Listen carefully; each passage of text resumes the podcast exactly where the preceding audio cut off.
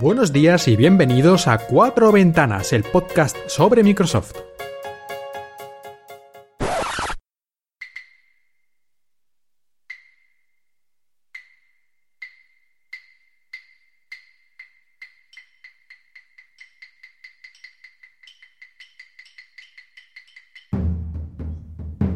Minasamani Moshi Agemas. Kono Cuatro Ventanas, un nuevo episodio de WA. 特別なイントロダクションはありません。私の最も謙虚な座材を受け入れてください。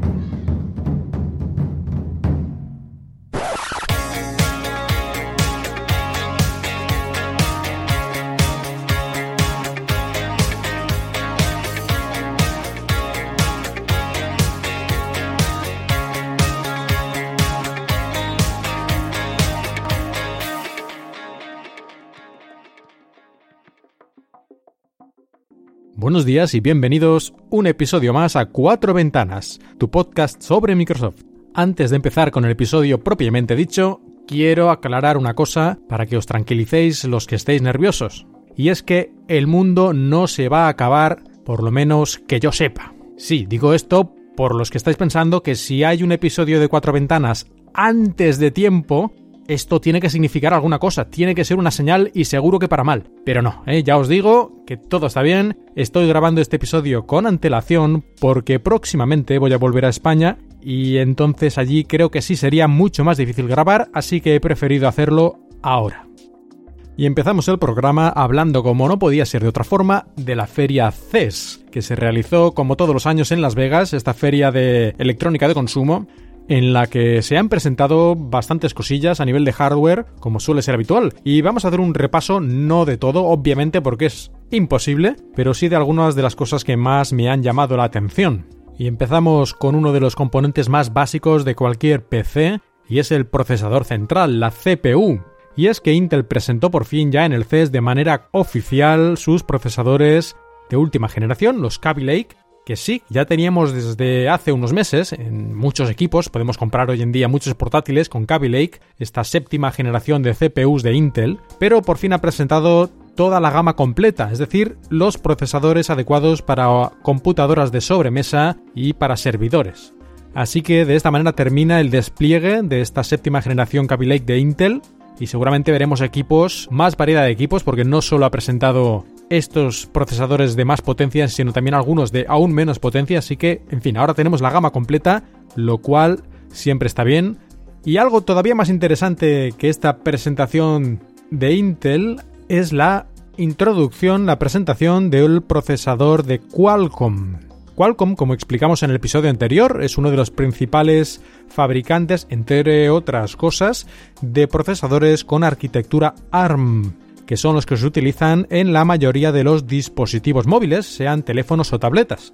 Pues bien, Qualcomm presentó su nuevo Snapdragon 835, que creo que ya mencioné anteriormente, pero ahora sí ya fue la presentación oficial y dieron bastantes más detalles. Por ejemplo, ahora sabemos ya sin ninguna duda que estará fabricado en una tecnología de 10 nanómetros, es decir, una tecnología de fabricación aún más pequeña que permite que el procesador utilice menos energía y pueda ir a más velocidad. Por comparar, los últimos procesadores de Intel, los que acabo de mencionar hace unos minutos, están fabricados a 14 nanómetros y eso que Intel siempre es la pionera en este mundo de la fabricación de microprocesadores. Así pues, este Snapdragon 835 consume un 25% menos que la generación anterior, el Snapdragon 820, y la mitad que el Snapdragon 801, que hasta hace poco, unos par de años, era el tope de gama que podías comprar en cualquier teléfono móvil. Y por si la batería extra, la duración extra no fuera suficiente, el 835 también incluye el Quick Charge 4, esta carga rápida que es aún más rápida, un 20% más que la generación anterior, la tercera, que ya era la verdad bastante rápida. En 10 minutos aproximadamente podrás cargar hasta un 20% del teléfono. Así que aparte de ser el procesador más rápido y más eficiente, también ha añadido varias mejoras relacionadas con la conectividad, que es una de las cosas que mejor hace Qualcomm en realidad. Y es que incluirá, por ejemplo, LTE 16X o X16, es decir, hasta un gigabit por segundo de descarga podremos tener en nuestro dispositivo móvil. Esto tampoco es que yo le vea mucha utilidad, pero bueno, la capacidad está ahí. Y esto es un paso adelante para acercarnos a lo que será la tecnología 5G de datos móviles de telefonía móvil. Pero no solo de velocidad se vive, sino también, como siempre, de eficiencia.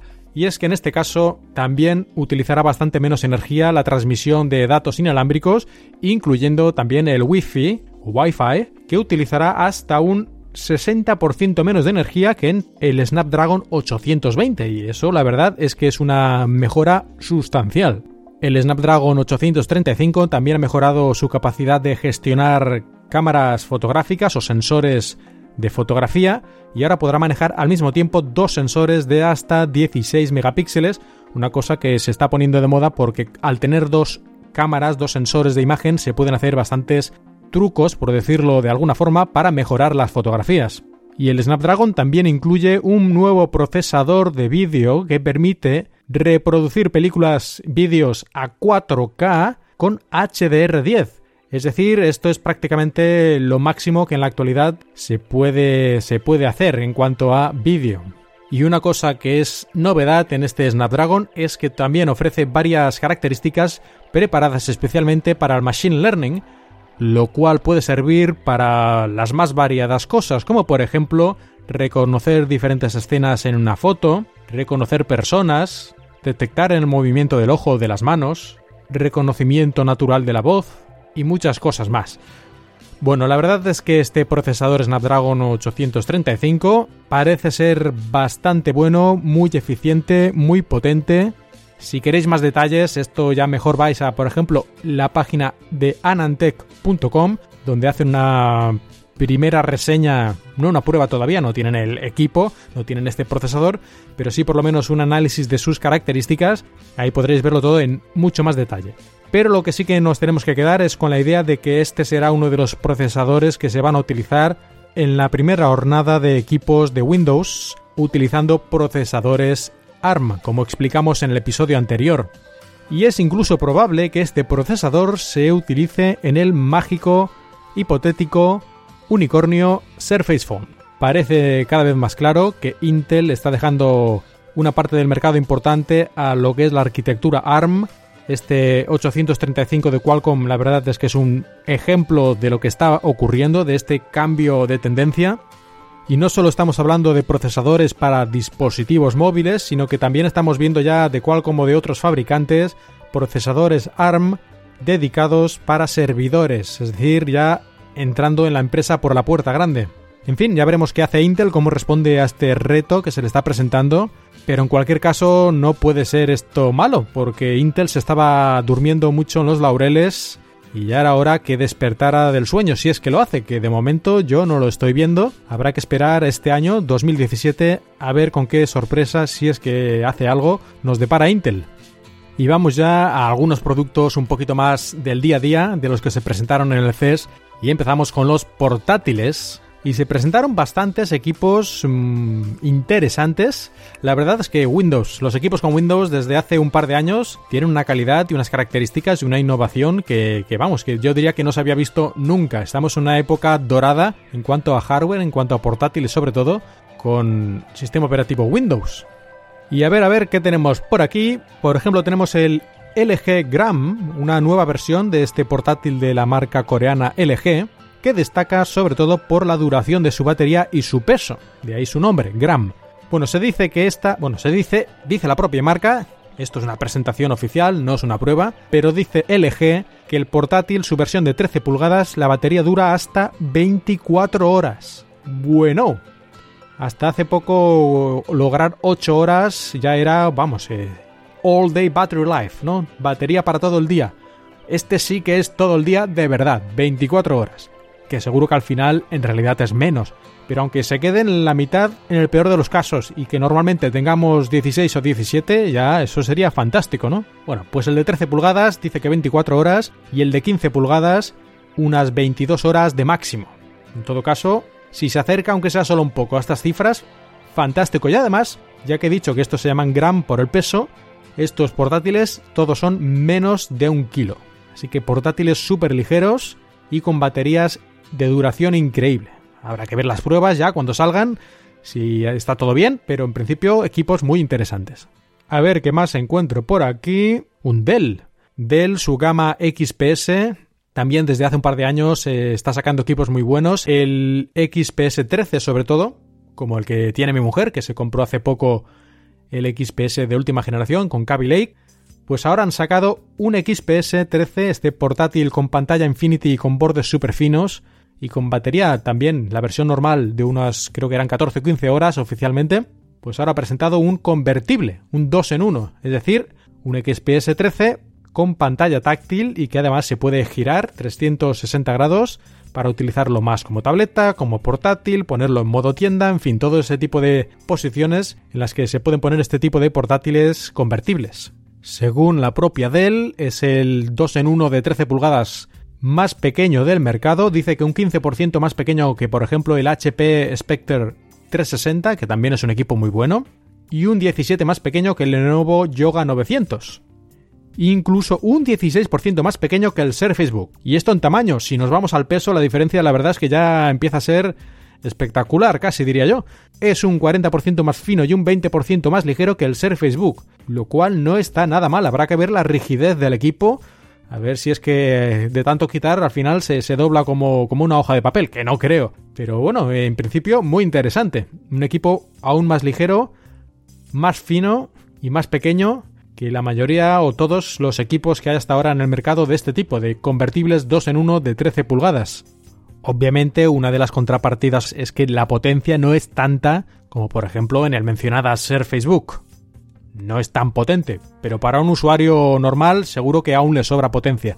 Así que si queremos ligereza y tamaño pequeño, yo creo que es una muy buena opción en los 2 en 1 convertibles. Y además la duración de la batería, a pesar de ser más ligero y fino que el XPS 13 normal, sigue más o menos por el mismo nivel. Dicen ellos que 15 horas de productividad con Office y este tipo de aplicaciones no demasiado pesadas.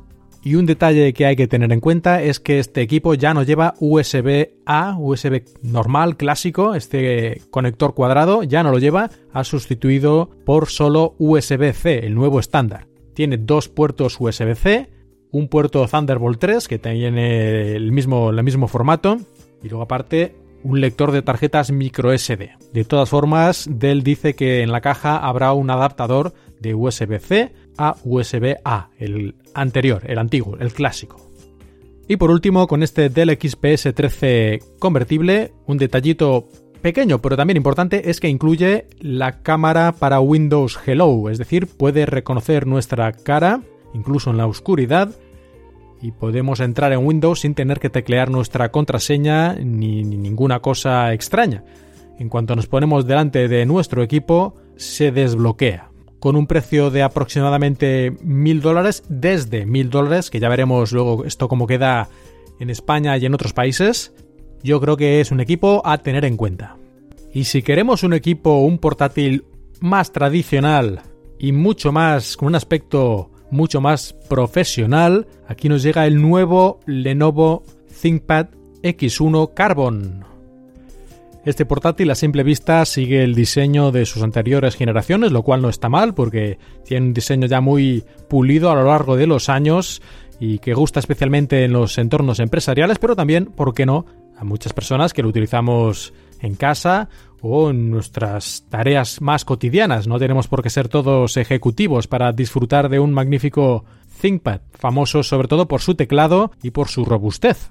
Pues esta nueva versión del ThinkPad X1 nos trae, entre otras cosas, una pantalla mejorada, también con bordes súper finos, muy similar al Dell, y también puertos USB-C, el nuevo estándar, aunque este, dado que su enfoque es un poco más empresarial, Incluye también dos puertos de tamaño completo USB 3, tamaño clásico, porque ya sabemos que en la empresa siempre es necesario tener un poco de vista al pasado, además de al futuro. La batería también dicen que unos 15 horas de duración y que además en 60 minutos podemos cargar hasta el 80%, lo cual no está nada mal si tenemos, por ejemplo, una parada en el aeropuerto mientras cambiamos de vuelo y en nada, en menos de una hora prácticamente tenemos más de 10 horas de batería otra vez. Este ThinkPad además incluye también conectividad celular, lo cual puede ser muy útil si queremos tener siempre conexión a Internet en prácticamente cualquier sitio. Y además es bastante ligero, sobre todo teniendo en cuenta que tiene una pantalla de 14 pulgadas, que la verdad eh, hace que sea un equipo en el que podemos trabajar cómodamente. El equipo, la verdad es que tiene muy buena pinta. Eh, si queréis saber más detalles, que hay muchísimas cosas más que podría decir, ya os dejaré los enlaces en las notas del programa. Pero no me gustaría dejar este Lenovo ThinkPad X1 sin decir una cosa interesante y es que Lenovo desde, desde ya ha decidido que todos sus equipos ThinkPad van a ser Signature Edition. ¿Qué quiere decir esto? Quiere decir que no van a llevar ningún software adicional aparte de Windows. No van a llevar basura, ni antivirus extras, ni programas muy útiles, entre comillas, para que te ayuden a hacer lo que sea. En fin, que no va a llevar software basura. Ya los ThinkPad llevaban muy poco, ¿eh? porque ya estaban enfocadas a la empresa y en la empresa esto de poner basura y luego tener que borrarlo, poca gracia. Pero ahora ya lo han dicho de forma oficial y directamente a partir de ahora los ThinkPad serán todos Microsoft Windows 10 Pro Signature Edition. Y terminamos hablando de portátiles con el Lenovo, otro Lenovo, en este caso el Mix 720, es decir, un convertible, pero es un clon llanamente y además, bueno, Microsoft le parece bien, para eso lo hizo un clon de el Surface Pro. La Surface Pro 4 en concreto, esto es un clon, es prácticamente idéntico en todos sus detalles, pero teniendo en cuenta que no hemos tenido un refresco, no hemos tenido una Surface Pro 5 y hace más de un año que salió la 4, si estáis interesados en este tipo de formato, en este tipo de diseños, pues es una opción muy a tener en cuenta, ya que este Mix 720 incluye el último procesador de Intel, el Kaby Lake, y otras cosas interesantes. Por ejemplo, puedes utilizar con él el Lenovo Active Pen 2, este lápiz con 4000 niveles de presión. Y además, a diferencia de Surface Pro, que solo incluye un puerto USB 3, aquí tenemos un USB 3 sí, pero además también tenemos un USB 2.0 y un USB tipo C, USB 3.1 con conector tipo C. La batería es en principio de unas 8 horas, que supongo que será menos, pero vamos, eso es lo que dicen, 8 horas de duración de batería.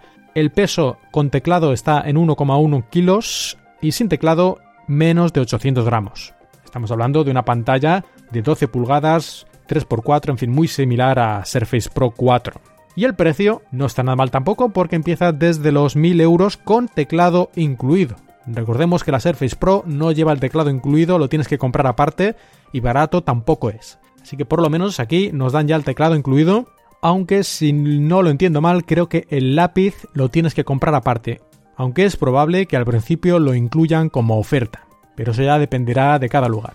Así pues, una opción muy interesante para los que estéis interesados en una tableta con teclado 2 en 1. Y terminando con estos dispositivos más portátil, vamos a ver algunos de sobremesa, que es también curioso porque no todos los días se ven equipos de sobremesa que sorprendan, aunque estamos de suerte últimamente porque hace unos meses salió el Surface Studio, del que hemos hablado en varias veces en los episodios anteriores. Pues parece que las otras empresas, igual que sucedió con la Surface, la Surface Pro y la Surface Book, también se han puesto las pilas y Dell nos presentó en este CES de Las Vegas el Dell Canvas 27. Aunque en este caso no es exactamente un PC, sino que es un accesorio y es lo que de hecho mucha gente pedía en el Surface Studio, que vendieran solo la pantalla para conectarlo a tu PC. Y eso es lo que ha hecho Dell. Este Dell Canvas 27 es una especie de tableta gráfica gigante de 27 pulgadas que la ponemos sobre la mesa delante de nuestra pantalla normal, en nuestra computadora, y se utiliza de manera similar al Surface Studio, es decir, podemos dibujar encima de él, podemos poner accesorios como ruedas similares al Surface Dial, y en fin, esto está enfocado a profesionales del diseño y otro tipo de personas similares. Al igual que el Surface Studio, no es barato, sale por unos 2.000 dólares. Y hay que tener en cuenta que en este caso no es un PC, ¿eh? es un accesorio para conectar a nuestro PC. Como pegas a este producto, yo diría que la resolución de la pantalla es un poco baja, sobre todo si lo comparamos con el Surface Studio, y también algunas personas que lo han probado dicen que tiene una latencia, es decir, el tiempo entre que dibujas con el lápiz en la pantalla y aparece la línea parece que es un poco más alta de lo que sería deseable. Lo ideal es que sea cero o por lo menos aparentemente cero, que cuando tú haces la línea aparezca al mismo momento que la estás haciendo. Y aquí parece que hay unos milisegundos o unas centésimas de segundo de retraso, que no es mucho, pero es lo suficiente como para que al dibujar nos dé una sensación un poco molesta. Ya veremos si esto se puede solucionar, si es un problema de software, porque si no, sí sería un grave problema para este del Canvas 27. Y aparte de este del Canvas 27, que no es realmente un PC, sino un accesorio, Dell sí presentó también un all-in-one, un ordenador de sobremesa llamado XPS 27, también con pantalla de 27 pulgadas, como su nombre indica, pero la característica más especial de este equipo es que tiene 10 altavoces, dos para sonidos agudos, dos Twitter, cuatro altavoces de rango general dos para mejorar los bajos, los sonidos graves, dos altavoces más que van hacia abajo para, digamos, hacer el sonido más ambiental, y el resultado de todo esto es que ofrece un sonido de una calidad, yo diría que nunca o muy pocas veces vista en una computadora. Aparte del magnífico sonido, también viene con una pantalla 4K con cámara para Windows Hello. Y naturalmente podemos poner un procesador hasta un Core i7 Kaby Lake y 32 GB de RAM, así que no estamos en absoluto ante un equipo que sea poca cosa y que solo se dedique a hacer musiquitas y tonterías. No es un equipo barato, empieza a partir de los 1.500 dólares, ya veremos el precio en los diferentes lugares del mundo, pero tiene una pinta muy interesante si estamos buscando este tipo de all-in-one y que sea de una calidad eh, destacada. Y dejamos de lado los PCs y nos vamos a algunos dispositivos relacionados pero ya un poquito más especiales, como es el casco de realidad virtual que presentó Lenovo. Este casco de realidad virtual parte del esfuerzo que está haciendo Microsoft con su Windows Holographic, esta plataforma para las tres dimensiones, llama la atención sobre todo por su calidad y también por su precio. Vamos a ver. Primero, tiene una pantalla de 1000, bueno, en realidad dos pantallas, una para cada ojo, de 1440 por 1440, dos pantallas OLED de alta resolución, resolución más alta que en los otros cascos de realidad virtual presentes en el mercado, como puede ser el Oculus Rift o el HTC Vive, y además incluye en el propio casco también los sensores para hacer el control del movimiento de nuestra cabeza, es decir, la detección de si nos movemos a izquierda, derecha, arriba, abajo, inclinamos la cabeza, bueno, cualquier movimiento que hagamos con la cabeza lo puede detectar sin necesidad de sensores externos, sino que están todos los sensores dentro del propio dispositivo. E incluso aparte y a pesar de todo esto, de tener estas pantallas de súper alta resolución y todos los sensores, pesa apenas 350 gramos, que es menos que prácticamente la mayor parte de cascos de alta gama que hay disponibles. Y por si todo esto no fuera suficiente, el precio, aunque no está decidido, se espera que esté entre los 300 y 400 dólares. Seguramente alrededor de los 350. Lo cual es bastante menos que los 600 dólares que suelen costar los competidores, los mencionados Oculus Rift y HTC Vive. Por lo tanto, parece que la realidad virtual se está este campo poniendo cada vez más intenso, con más competencia, mejores precios y mejor calidad de hardware. Y cerramos esta breve lista de novedades del CES con una tarjeta PC, más concretamente el Intel Compute Card. ¿Qué es esto? El Intel Compute Card es un PC, es un PC con la característica de que tiene el tamaño de una tarjeta de crédito un poco más gordo, pero un tamaño extremadamente pequeño y que podremos ver seguramente en multitud de aplicaciones. Esto no es algo que en principio vayamos a comprar nosotros para uso directo, pero seguro que gracias a este nuevo formato de PC, tamaño mini, mini, mini, tendremos nuevos equipos y nuevas ideas que van a salir al mercado durante este año 2017. Y tras este CES vamos a hablar un poco sobre Windows y más concretamente sobre su próxima actualización, la Creators Update, sobre la cual ya tenemos una fecha más o menos confirmada, aunque no oficialmente, de lanzamiento y se dice que será en el mes de abril. En el mes de abril tendremos la Creators Update. Y una de las cosas que incluirá y sobre la cual siempre desde que salió Windows 10 ha habido bastante polémica es la privacidad. Y en este caso Windows 10 Creators Update incluirá una nueva pantalla para elegir las opciones de privacidad, de intimidad, cuando instalemos o iniciemos por primera vez un equipo con Windows 10. Ahora estará todo mucho más claro, lo podremos ver directamente y no habrá que pulsar el botón este de ver más opciones o de quiero ajustar las cosas manualmente, como ocurría antes. Antes teníamos como dos opciones, ¿no? Una es como mm, todas las opciones por defecto, es decir, ok, ok, lo que tú digas, señor Windows, señor Bill Gates, y la otra opción que era como ir manualmente elegir todas las opciones. Ahora directamente nos presentarán las opciones para que las veamos y luego no tengamos excusa de decir es que Microsoft me espía y yo no lo sabía. No, te lo van a poner todo directamente para que lo veas bien clarito y si no lo quieres leer es cosa tuya. Me parece bien que Microsoft se esfuerce en hacer todas las opciones de privacidad más claras para que todo el mundo sepa lo que hay. Y si estás de acuerdo, pues eh, activas esas opciones, si no las desactivas y si no te gusta nada, pues no instalas Windows 10 y te pones otro sistema operativo, que hay opciones y algunas buenas y gratuitas, como puede ser Linux. Y tras esta breve noticia sobre Windows, una noticia negativa, supongo que sí, sobre Windows 10 Mobile, aunque en realidad no es sobre Windows 10 Mobile el sistema operativo. Estamos hablando de Lumia. Lumia, los teléfonos de Microsoft, los teléfonos que Microsoft compró a Nokia, por decirlo de alguna forma, van a dejar de venderse en los Estados Unidos de América, en los USA, y seguramente en otros países también.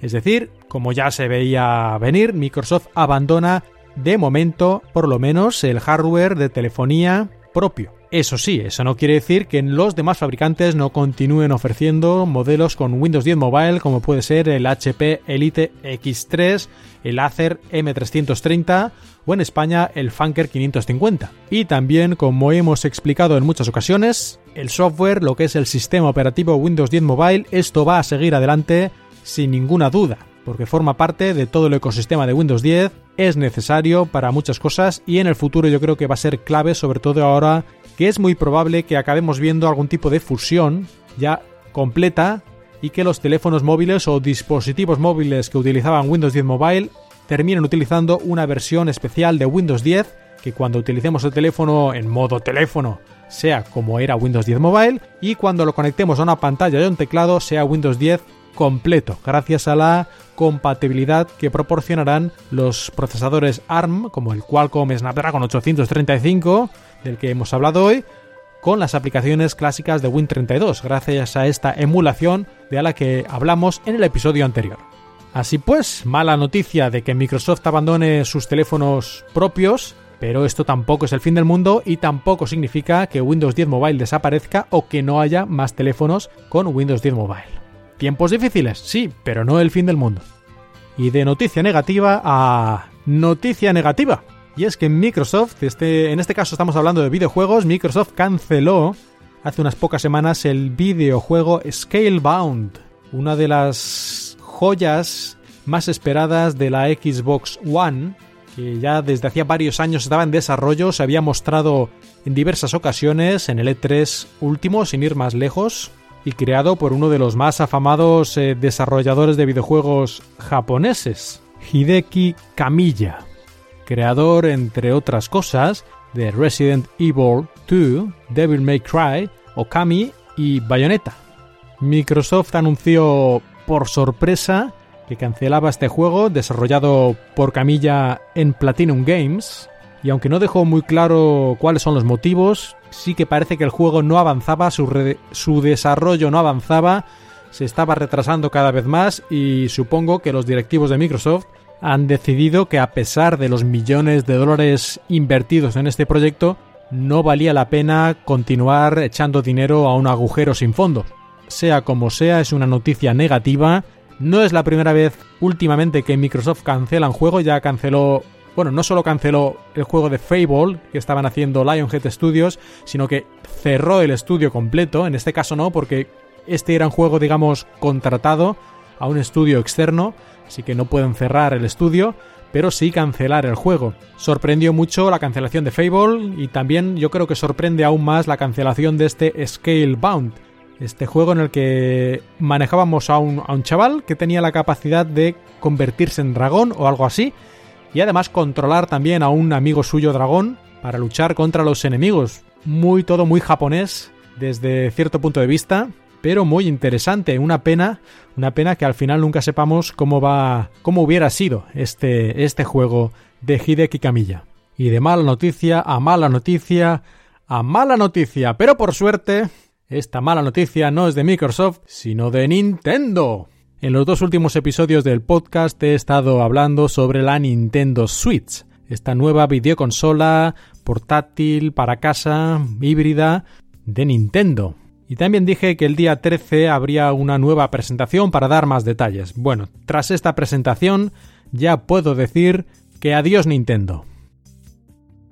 Aunque yo estaba muy emocionado por la Nintendo Switch, la verdad es que Nintendo se ha esforzado todo lo que ha podido y un poco más para quitarme todas las ganas de comprarme una Nintendo Switch. Y es que aunque el hardware, la máquina en sí está muy bien, yo creo que es muy interesante, sobre todo los controladores que tiene son muy innovadores y tienen muy buena pinta, Nintendo ha hecho lo de siempre, ser pesetera. Aunque la Wii U había vendido muy mal y la gente esperaba que Nintendo, en fin, fuera un poco menos Nintendo por una vez, la cosa no ha sido así. La Nintendo Switch se venderá por 330 euros en Europa sin juego y los juegos además se venderán a precio completo, es decir, 60 euros. No como los juegos de portátil de la Nintendo DS que solían estar entre los 30 y los 40 euros. Aquí no, precio completo, 60 euros. Y eso no es lo peor, porque el precio, bueno, si tú tienes dinero de sobra o te apetece gastártelo, pues te lo gastas y ya está, no es un problema. Bueno, lo que sí es un problema para todos es que no hay juegos, señores. El único juego importante de lanzamiento de la consola en marzo será el Zelda Breath of the Wild, que será un juego fantástico, supongo, pero solo es uno y además si no te gusta ese estilo de juego ya estás vendido. Y no solo eso, no es que de lanzamiento solo tengamos un juego potente, sino que el próximo potente pues seguramente será ya para Navidades prácticamente, que será el Mario Odyssey. El Mario Odyssey, un nuevo juego 3D de Mario en la mejor tradición de Mario 64 o el denostado, pero que a mí me gusta Mario Sunshine, llegará para Navidades. Y entre las dos cosas, pues habrá un Mario Kart refrito de Wii U con un par de circuitos nuevos y cuatro tonterías, pero a precio completo y alguna cosilla más, pero es que todo este año 2017 parece que no va a haber casi nada de software. Nintendo, ¿qué has estado haciendo?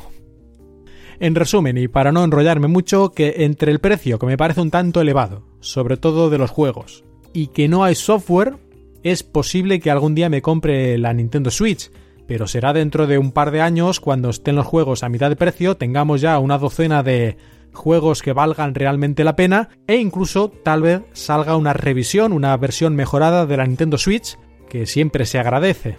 En fin, una pena. Pero no hay mal que por bien no venga, y es que he decidido, después de ver esta situación, que voy a comprarme una Xbox One S. Una Xbox One S que ahora está por unos 250 euros más o menos, lo podemos encontrar a algunos de los packs, y lo que es mejor, que como es una consola que ya tiene rodaje, tiene un montón de juegos a precio descontado. De hecho, la mayoría de los juegos que me voy a comprar, 5 o 6, están entre los 15 y los 20 euros y en su momento eran todos juegos de 60 euros de auténticos bombazos. Así que, en fin, por el precio que me costaría el Zelda Breath of the Wild, me voy a llevar 3 o incluso 4 juegazos también para Xbox One. Y eso sin tener en cuenta que cuando vuelva a China voy a pedir el reembolso del IVA, ya que no soy residente en España, puedo solicitar este reembolso.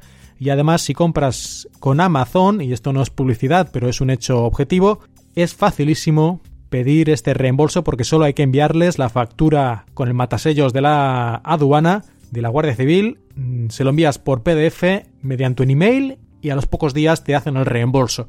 Cosa que en las tiendas más tradicionales es muy engorroso y tienes que enviar cartas, digamos, cartas de verdad con la factura dentro y todo ese tipo de cosas mucho más complicado. Así que eh, con este reembolso, 20%, bueno, un poco menos por algunos otros pequeños detalles, pero casi un 20% de descuento, entre comillas, me voy a agenciar, si no pasa ninguna gran desgracia, una Xbox One y así además todo queda en casa, todo queda en Microsoft. Y llegamos a la sección de consejos y recomendaciones. Y voy a dar varios truquitos, aunque ya sabéis que no me gusta llamarlos así. Cuatro cosillas muy rápidas, muy sencillas, que puede que algunos ya conozcáis, pero también puede que muchos no, así que puede ser de utilidad. Por ejemplo, ¿cómo podemos poner emoji, emoticonos, cuando estamos utilizando nuestro, nuestro PC con un teclado físico? Pues aparentemente en muchos programas no hay opción para poner estos emoji. Sin embargo, si pulsamos con el botón derecho sobre la barra de tareas, veremos que hay una opción que dice mostrar el botón del teclado táctil. Y si pulsamos y activamos esta opción, veremos que efectivamente aparece abajo a la derecha en la barra de tareas este icono del teclado táctil. Y con este teclado táctil ahí sí que tenemos la opción al lado de la barra espaciadora de poner emoticonos. Así que en cualquier programa, por ejemplo en el programa de correo de Windows 10, podemos añadir emoticonos utilizando este teclado en pantalla. Un poco tonto esta manera de hacerlo, pero funciona y cuesta muy poco. A ver, ¿qué más? Groove. Groove, esta aplicación de Microsoft, la aplicación oficial para música, tanto para escuchar nuestra propia música como para utilizar si queremos pagar, suscribirnos al Microsoft Music Pass y tener toda la música disponible online. Bueno, pues este Groove Music, si no queremos utilizar el Music Pass, siempre nos está dando la tabarra y mostrando opciones relacionadas con esta suscripción de música. Pues si no queremos que nos moleste, solo tenemos que ir a las opciones de Groove y ahí hay una opción que dice ocultar características del Groove Music Pass. Activamos esta opción de ocultar y ya nos desaparecerán varias de las cosas molestas del Music Pass que si no vamos a utilizar nunca, pues para qué las queremos, solo ocupan espacio y molestan. Así que, vale, fuera. Y algo parecido, en Windows 10 últimamente se ha activado, en las últimas actualizaciones ha aparecido lo de que nos aparezcan trucos y mensajes dentro de Windows dándonos consejos, sugerencias y por lo menos en mi caso la mayor parte de las veces estos sugerencias y estos trucos que nos ofrece Windows son para mí tonterías o publicidad o autobombo de Windows o del navegador por ejemplo Microsoft Edge. Si no queremos que estos mensajitos nos distraigan y nos molesten, vamos al panel de control de Windows y en la sección de notificaciones y acciones, bueno, esto estamos en el panel de control moderno, no el antiguo. Pues en notificaciones y acciones ahí tenemos también un deslizante y desactivamos la opción obtener trucos, consejos y sugerencias mientras usas Windows. Desactivamos esta opción y ya no nos molestará más. Y por último, el último truquillo que no es tal, porque es una opción que está ahí y es de las básicas, pero el otro día vi a una persona que no lo sabía. Así que si hay una persona que no lo sabe, seguro que hay alguien más. Y como no cuesta nada, lo recuerdo. En el Microsoft Office hay una opción, ahí tenemos lo de grabar archivo, por ejemplo, abrir archivo, pero hay una opción que es la de cuando vamos ahí al arriba a la izquierda, pulsamos ahí en archivo y tenemos una opción que es exportar. Tenemos grabar, grabar como, imprimir, bueno, pues ahí también tenemos exportar. Y podemos exportar a un PDF. Los archivos PDF, como sabéis, son muy útiles cuando queremos mandar un, documento a otra persona y queremos que esa persona lo vea exactamente igual que nosotros. Porque a veces eh, enviamos un archivo en Word o en otro formato y es posible que la otra persona no tiene exactamente la misma versión de, de, ese software o mil cosas y al final la cosa no la ve exactamente igual que nosotros y a veces puede no importar, pero a veces se pueden descuadrar las cosas y se produce allí un desbarajuste que, en fin, que, que, no, que nadie quiere. Por lo tanto, si queremos que lo vea igual, lo mejor y más sencillo y más fiable es mandar un archivo en PDF, en este formato. Bueno, pues el propio Office tiene lo de grabar, crear, exportar a PDF un documento. Así que ahí lo recuerdo para que todos lo sepan. ¿Lo sabíais casi todos? Seguramente sí, pero seguro que alguno no o se le había olvidado. Así que si necesitáis mandar un PDF alguna vez desde un archivo Office que tú estás escribiendo, ahí está la opción de exportar a PDF. Y terminamos con un truquillo, también un recordatorio, porque también, como digo siempre, no es ningún truco y es una opción de las que está disponibles. Ni siquiera es una opción oculta, ni, ni una opción súper secreta, ni nada especial. Pero hay gente que ni lo sabe, no se lo han dicho nunca, o no se acuerda, o lo que sea. Y estamos hablando en este caso de la Xbox, justamente. Y es que la Xbox One podemos jugar delante de la televisión con la Xbox One normalmente, pero hay una cosa muy curiosa y muy útil creo yo, que es la posibilidad de transmitir, hacer streaming del juego a un equipo con Windows 10 y jugar desde ahí. Podemos, por lo tanto, la consola ejecuta el juego y lo manda la imagen a nuestro Windows 10, a nuestro equipo con Windows 10, en el cual jugamos conectando también el mando directamente a este equipo. Sobre todo si tenemos el mando de la Xbox One S, que permite por Bluetooth conectarlo a cualquier PC o dispositivo con Windows 10. Esto es muy útil, sobre todo cuando alguien más quiere ver la televisión, pero nosotros queremos jugar y, en fin, pues ¿qué hacemos? Nada, nos vamos ahí al PC o incluso a una tableta con Windows 10 también puede funcionar. Conectamos nuestro mando de la Xbox, activamos el streaming, este, enviar el, el videojuego, la imagen y jugamos prácticamente, si la conexión es de buena, de buena velocidad, jugamos prácticamente como si estuviéramos en la televisión, pero en otra habitación, con el wifi o conectados con el cable Ethernet. Y con esto terminamos este episodio de Cuatro Ventanas, tu podcast sobre Microsoft, un poquito más breve de lo habitual, pero tampoco había unas noticias súper importantes este mes. Y además yo creo que mejor un episodio un poquito más breve que ningún episodio. Yo creo que en esto estaréis todos de acuerdo. Sobre todo Ono Solar, que me dejó una reseña en iTunes en la que me daba palos como otros muchos, por no grabar con suficiente asiduidad.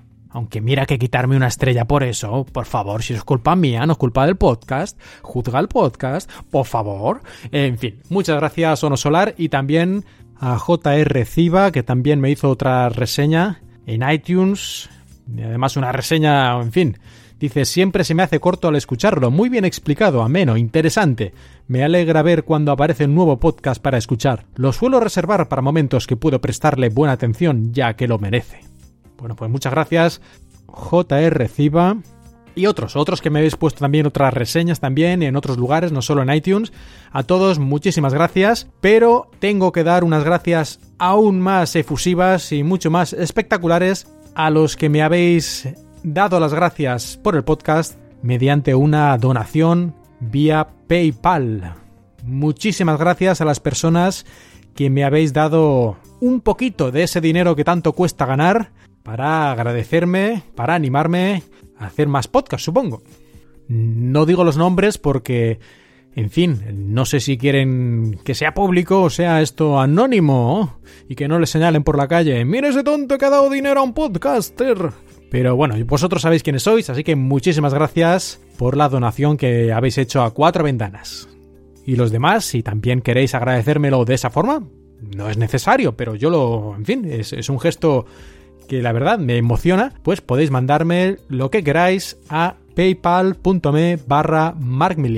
Y si no, una reseña, eso también me llena de orgullo y satisfacción. Aunque oye, ¿para qué voy a engañar?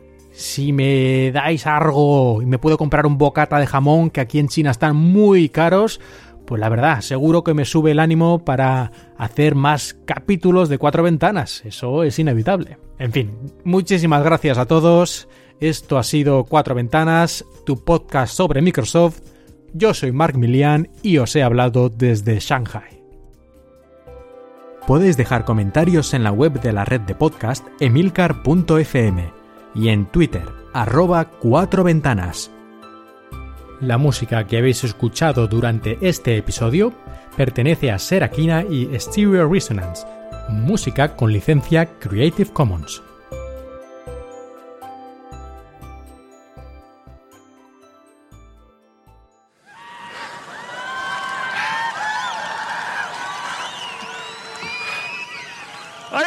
Words for you. I love this company. Yeah!